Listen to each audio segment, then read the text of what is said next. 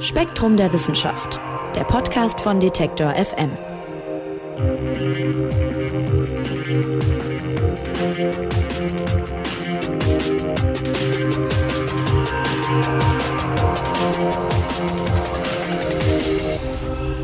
Hallo und herzlich willkommen hier beim Spektrum Podcast von Detektor FM und Spektrum der Wissenschaft. Mein Name ist Marc Zimmer. Schön, dass ihr dabei seid und wir steigen direkt ein in unser heutiges Thema. Es geht um unser Immunsystem.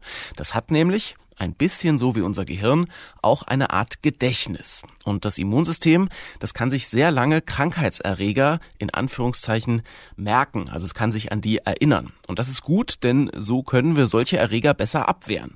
Lange Zeit war jedoch total unklar, wie dieses Immungedächtnis eigentlich funktioniert.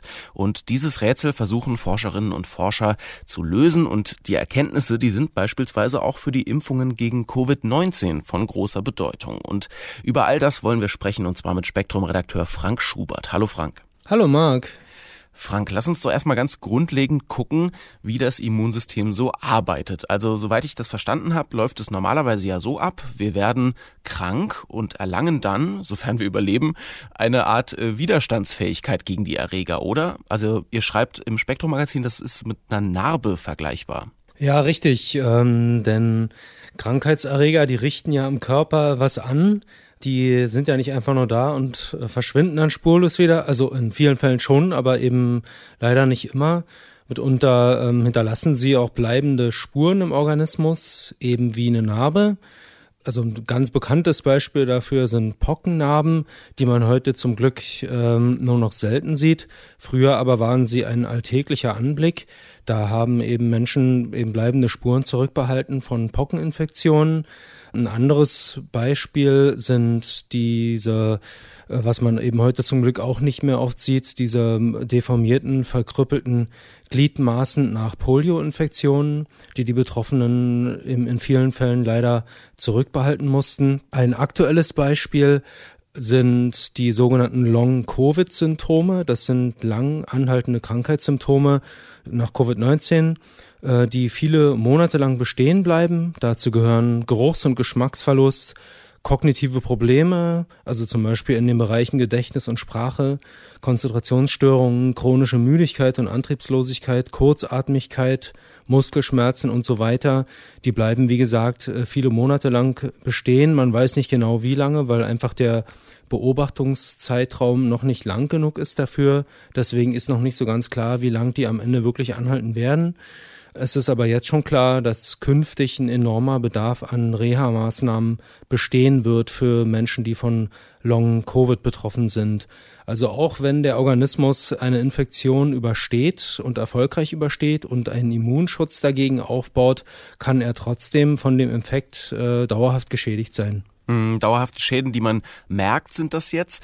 Ich denke aber, es bleibt ja auch von solchen Erregern sozusagen im Immungedächtnis eben dann auch eine Art äh, Narbe zurück, in Anführungszeichen, und äh, vielleicht etwas, womit dann unser Immunsystem sozusagen weiter arbeiten kann. Also wie funktioniert das denn eigentlich? Der Erreger kommt und dann wehren wir ihn im besten Fall mehr oder weniger gut ab und dann, wenn nochmal so ein Erreger kommt, sagt unser Immunsystem dann, ah, den kenne ich doch äh, und da habe ich vielleicht auch schon die richtige Antwort drauf oder wie, wie funktioniert das normalerweise?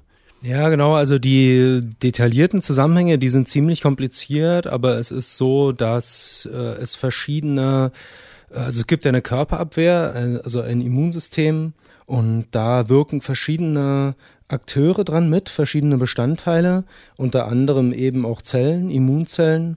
Und einige von diesen Zellen, die entwickeln also spezifische Abwehrmaßnahmen, die sich also gezielt gegen bestimmte Krankheitserreger richten und diese Abwehrmaßnahmen, die bleiben dann langfristig bestehen. Also die Zellen merken sich quasi, mit welchem Erreger sie einmal konfrontiert waren, bleiben über sehr lange Zeit dann im Organismus äh, bestehen, zirkulieren im Organismus.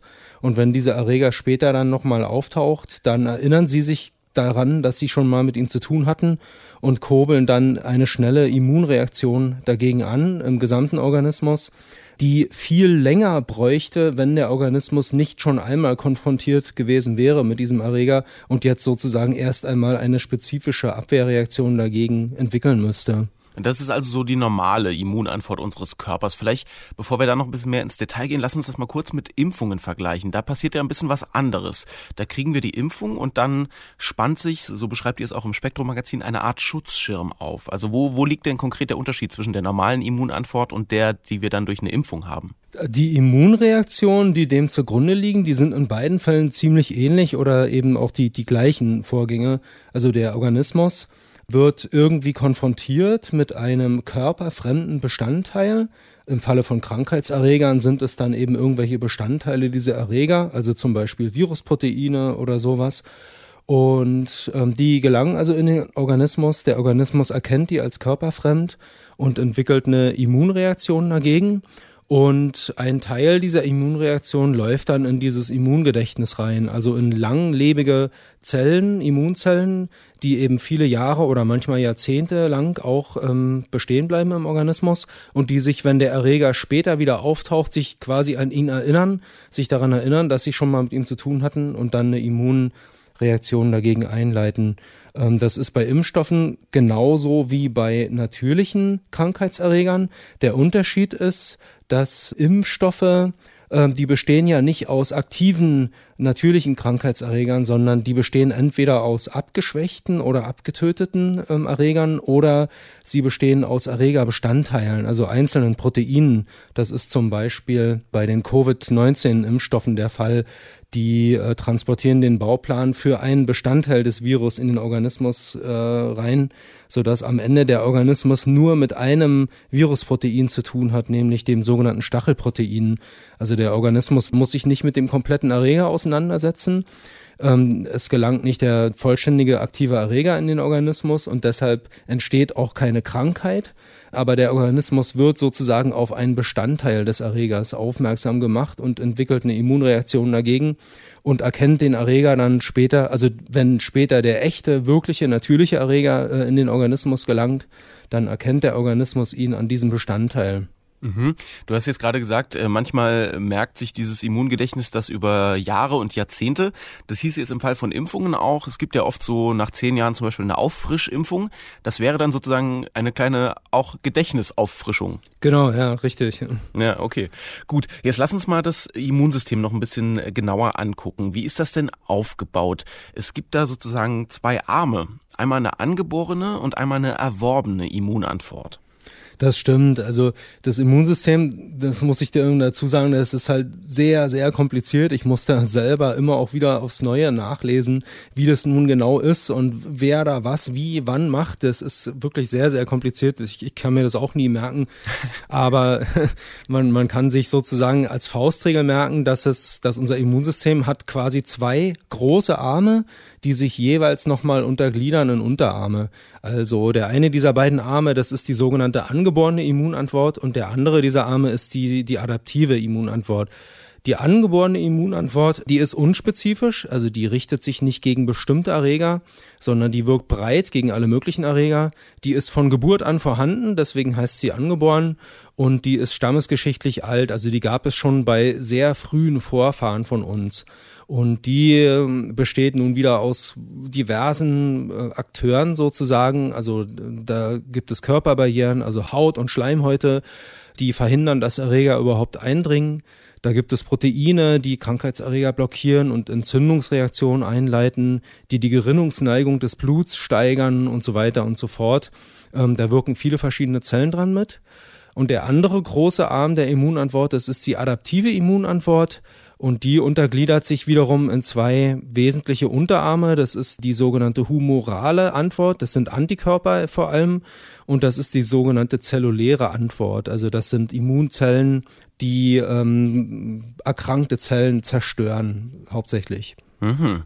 Und wie funktionieren jetzt Impfstoffe in diesem Zusammenhang, also vor dem Hintergrund dieser, dieser Arme des Immunsystems?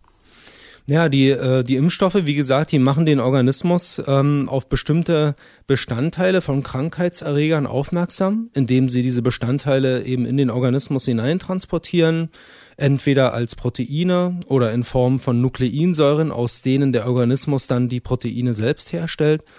Ja, und der Organismus erkennt sie dann als körperfremd und bekämpft sie und entwickelt also eine zielgerichtete Immunantwort dagegen. Das ist also ein adaptiver Mechanismus, also ein angeeigneter Mechanismus. Und im Zuge dieser Immunreaktion, die sich da entwickelt, da entstehen sogenannte Gedächtniszellen. Das sind langlebige Immunzellen, also zu denen gehören langlebige B-Lymphozyten und langlebige T-Lymphozyten, so nennt man die. Und die erinnern sich langanhaltend an diesen jeweiligen Erregerbestandteil, den man da eingebracht hat in den Organismus und werden bei erneuten Kontakt mit ihm, also wenn beispielsweise der natürliche Erreger irgendwann mal wieder auftaucht, da werden sie dann aktiv und leiten eine schnelle, gezielte Immunreaktion dagegen ein. Wenn sich unser Körper da zum Beispiel auch ein Leben lang dran erinnert, das hast du ja gerade gesagt, ist das so wie zum Beispiel bei Windpocken oder bei so anderen Krankheiten, die man in der Regel ja nur einmal bekommt? Genau, ja, also die Windpocken sind ein Beispiel dafür, wobei da gibt es jetzt eine neue Empfehlung seit dem Jahr äh, 2009, da hat die Ständige Impfkommission zwei Impfdosen empfohlen. Das ist sozusagen relativ neu und weil das noch nicht so lange her ist, gibt es da noch keine Langzeitbeobachtungen dazu, wie lange dieser Immunschutz anhält. Man geht aber davon aus, dass er langanhaltend ist. Erfahrungen mit dem früheren Impfregime gegen die Windpocken haben gezeigt, also dass dieser Impfstoff lebenslangen Schutz gegen die Erkrankung gewährt. Das kennt man auch von anderen Impfstoffen, zum Beispiel vom Gelbfieberimpfstoff. Der schützt 50 Jahre oder sogar noch länger vor äh, entsprechenden Erkrankungen. Und das kennt man auch von Masern, Mumps und Röteln-Impfstoffen, die ebenfalls äh, lang anhaltende Schutzwirkung vermitteln. Mhm, und auch bei Windpocken jetzt, also nicht nur der Impfstoff, sondern auch wenn ich es hatte, bekomme ich es ja in der Regel dann nicht mehr. Das heißt, äh, mein Immunsystem erinnert sich dann da wirklich auch an die, an die Erreger. Genau, ja. Jetzt hast du diese T-Lymphozyten angesprochen und die spielen eine wichtige Rolle beim Immungedächtnis. Was ist das denn genau? Ja, T-Lymphozyten, die gehören eben zur Körperabwehr, zum Immunsystem dazu. Das sind Zellen, die gehören zu den weißen Blutzellen und die spielen eine wichtige Rolle bei allen möglichen Immunreaktionen, also Abwehrreaktionen des Körpers. T-Zellen, da gibt es verschiedene Sorten sozusagen, verschiedene Untergruppen. Einmal sogenannte T-Killerzellen, die zerstören erkrankte Körperzellen direkt. Also wenn die irgendwie sehen, da ist eine Körperzelle, die von einem Virus befallen ist, dann machen sie die kaputt quasi und verhindern dadurch, dass sich das Virus eben weiter verbreitet im Organismus. Dann gibt es sogenannte T-Helferzellen, die setzen Alarmsubstanzen frei, also bestimmte Botenstoffe, mit denen sie weitere Immunzellen anlocken an den Ort des Infektionsgeschehens. Und dann gibt es beispielsweise auch noch regulatorische T-Zellen, so nennt man die, die ähm, regulieren die Immunantwort und verhindern dadurch unter anderem Autoimmunreaktionen. Also die verhindern, dass sich die Körperabwehr gegen den eigenen Organismus richtet. Also es sind so ein bisschen die, die Soldaten an der Front gegen das Virus zum Beispiel. Ja, auf jeden Fall, ja. Mhm. Aber das ist, T-Zellen sind jetzt nicht das gleiche wie Antikörper, oder doch? Äh, nein, das, genau, da hast du recht, das, da ist ein Unterschied. Also Antikörper sind keine Zellen, sondern das sind äh, Moleküle, also Proteine die äh, von Immunzellen freigesetzt werden, nämlich von sogenannten Plasmazellen. Das sind nun auch wieder Immunzellen, die zirkulieren im Blut und die müssen auch sozusagen aufmerksam werden auf einen bestimmten Erregerbestandteil. Und wenn sie darauf aufmerksam geworden sind und diesen Erregerbestandteil erkennen im Blut, also wenn jetzt beispielsweise irgendwelche Viren im Blut zirkulieren oder so, dann ähm, setzen die diese Antikörper frei, also diese Proteine. Und diese Antikörper kann man sich vorstellen wie so Lenkraketen. Also die, die haben quasi so, eine, so einen Suchkopf, der eben ganz gezielt bestimmte molekulare Ziele aufsucht, also beispielsweise virale Proteine, also Bestandteile von Viren. Und dann koppelt der an die, ja, wie so ein Schlüssel eben in ein Schloss passt beispielsweise, so ganz gezielt, ganz passend und blockiert dann diese äh, Erregerbestandteile entweder direkt oder indem er sie äh, zum Abschuss freigibt für andere Bestandteile der Körperabwehr. Jetzt meintest du schon, das Immunsystem ist sehr kompliziert und du musst auch immer mal wieder nachgucken, wo jetzt genau in den Details was wie passiert, aber du kannst es ja zumindest grundlegend hier sehr genau erklären. Anders ist das ein bisschen beim Immungedächtnis, also bei der Frage, wie sich der Körper an Erreger und so weiter erinnert. Das äh, war über lange Zeit wirklich noch ein sehr, sehr großes Rätsel. Warum ist denn das so schwer zu verstehen? Naja, ähm, wie, wie schon erwähnt, das Immunsystem ist ja wahnsinnig kompliziert. Da gibt es sehr viele beteiligte Zelltypen und sehr viele beteiligte Botenstoffe, Entzündungsfaktoren und Proteine, Antikörper. Diese Abläufe, die sind sehr verwickelt. Und lange Zeit hatte man auch gar nicht die Messmethoden, um jetzt einzelne Zelltypen in diesem komplizierten Gewirr gezielt irgendwie zu markieren, zu verfolgen über eine gewisse Zeit hinweg, zu schauen, wie entwickeln sich diese Zellen, wie lang leben sie, wie hoch ist ihre Erneuerungsrate und so weiter. Da gab es eben lange Zeit gar nicht die Methoden dafür und deswegen war das sehr schwer ähm, oder eben auch überhaupt nicht möglich, das zu untersuchen.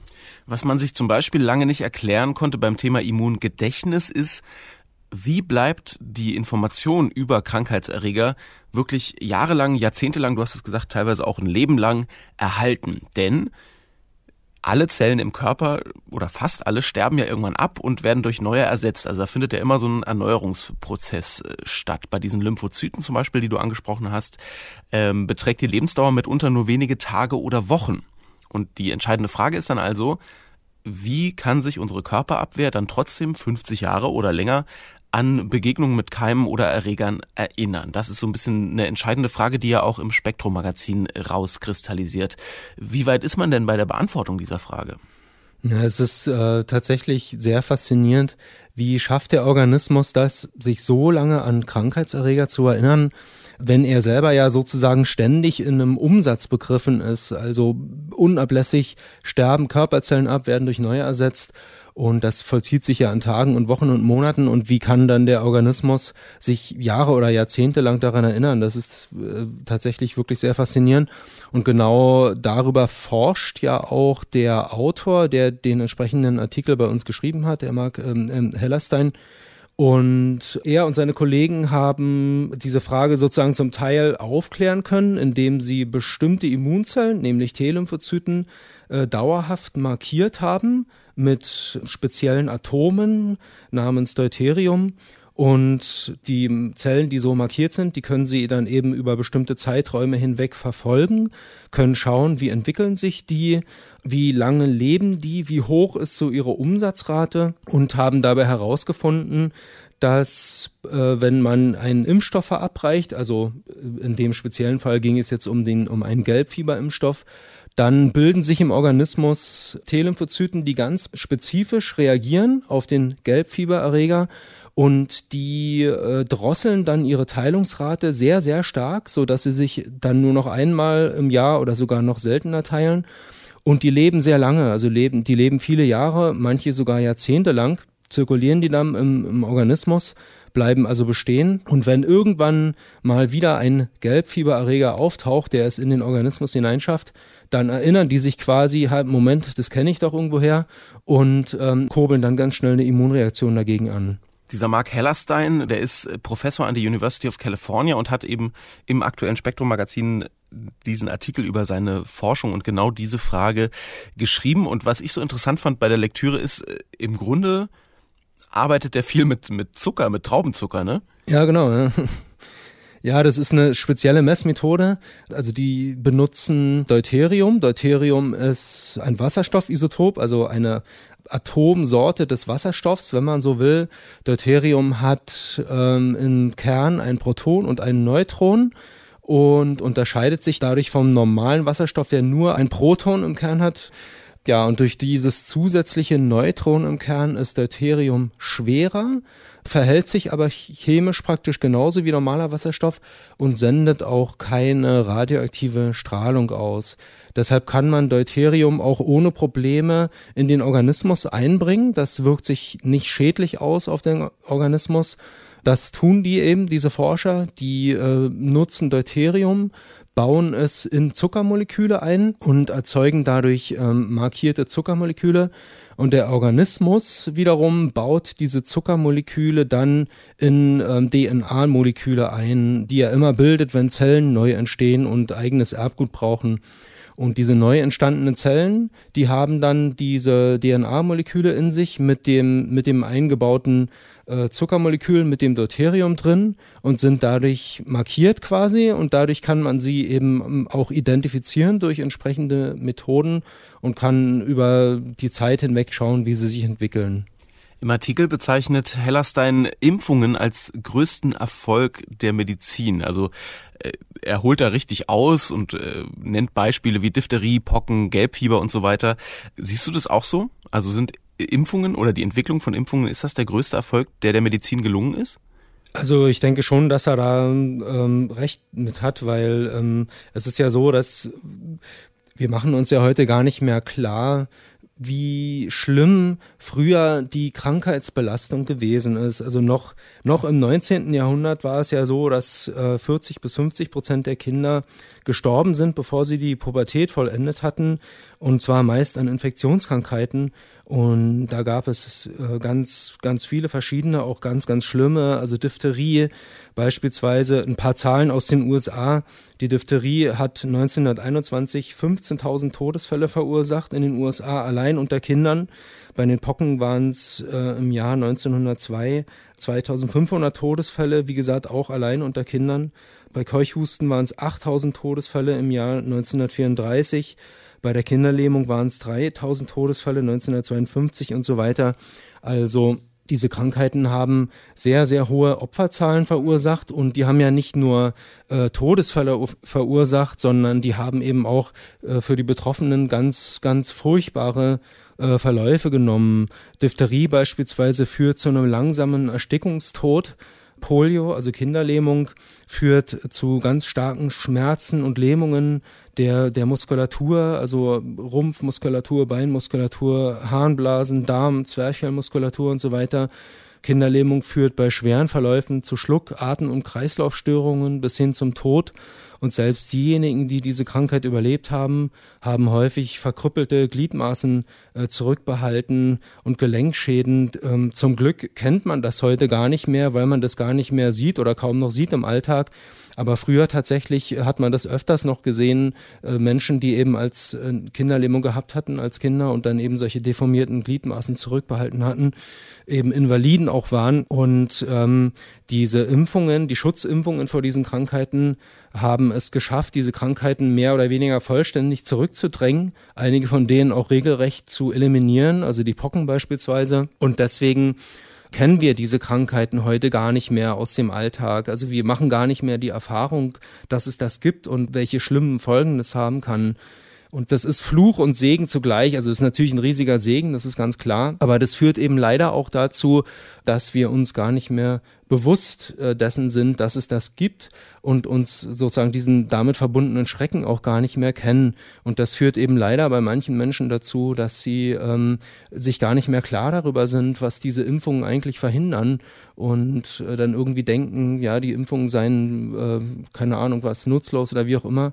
Ähm, das ist eben die, die, die Kehrseite davon. Mhm. Genau. Dann lass uns zum Abschluss jetzt nochmal kurz schauen. Hellersteins Forschung, die bezieht sich ja auf das Immungedächtnis, also wie sich unsere Immunabwehr an Erreger und so weiter erinnert. Wie lässt sich das Ganze denn jetzt auf Impfungen übertragen und vielleicht auch auf die aktuelle Corona-Pandemie? Ja, eine gute Frage. Ähm, bei Impfstoffen ist es ja wichtig zu erforschen, wie genau sie wirken im Organismus und wie sie ähm, jetzt konkret das adaptive Immunsystem prägen. Äh, also da, dazu gehören so Fragen wie, welche Antikörperantwort ähm, bringen diese Impfstoffe hervor, welche Zellantwort, also welche T-Zellantwort, ähm, wie langlebig die beiden sind und wie die beiden sich jetzt im Verhältnis zueinander entwickeln beispielsweise. Wenn wir jetzt mal äh, Coronavirus-Infektionen nehmen, da weiß man generell, dass Antikörperantworten ähm, darauf im Allgemeinen nicht sehr lang anhaltend sind. Also das ist nicht nur bei Covid-19 so, das war auch schon bei SARS-1 so, also äh, die, die SARS-Infektion 2002, äh, 2003. Das war auch bei MERS schon so, das ist ja auch eine Coronavirus-Erkrankung.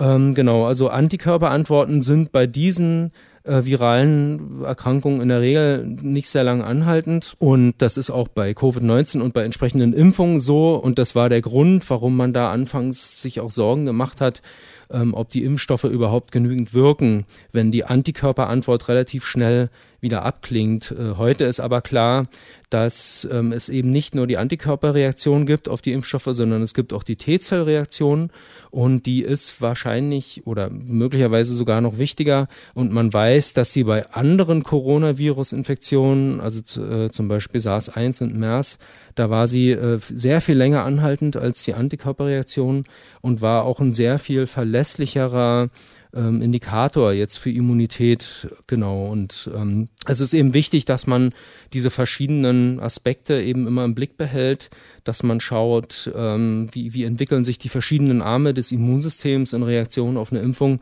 und was bedeutet das letzten Endes für den Impfschutz.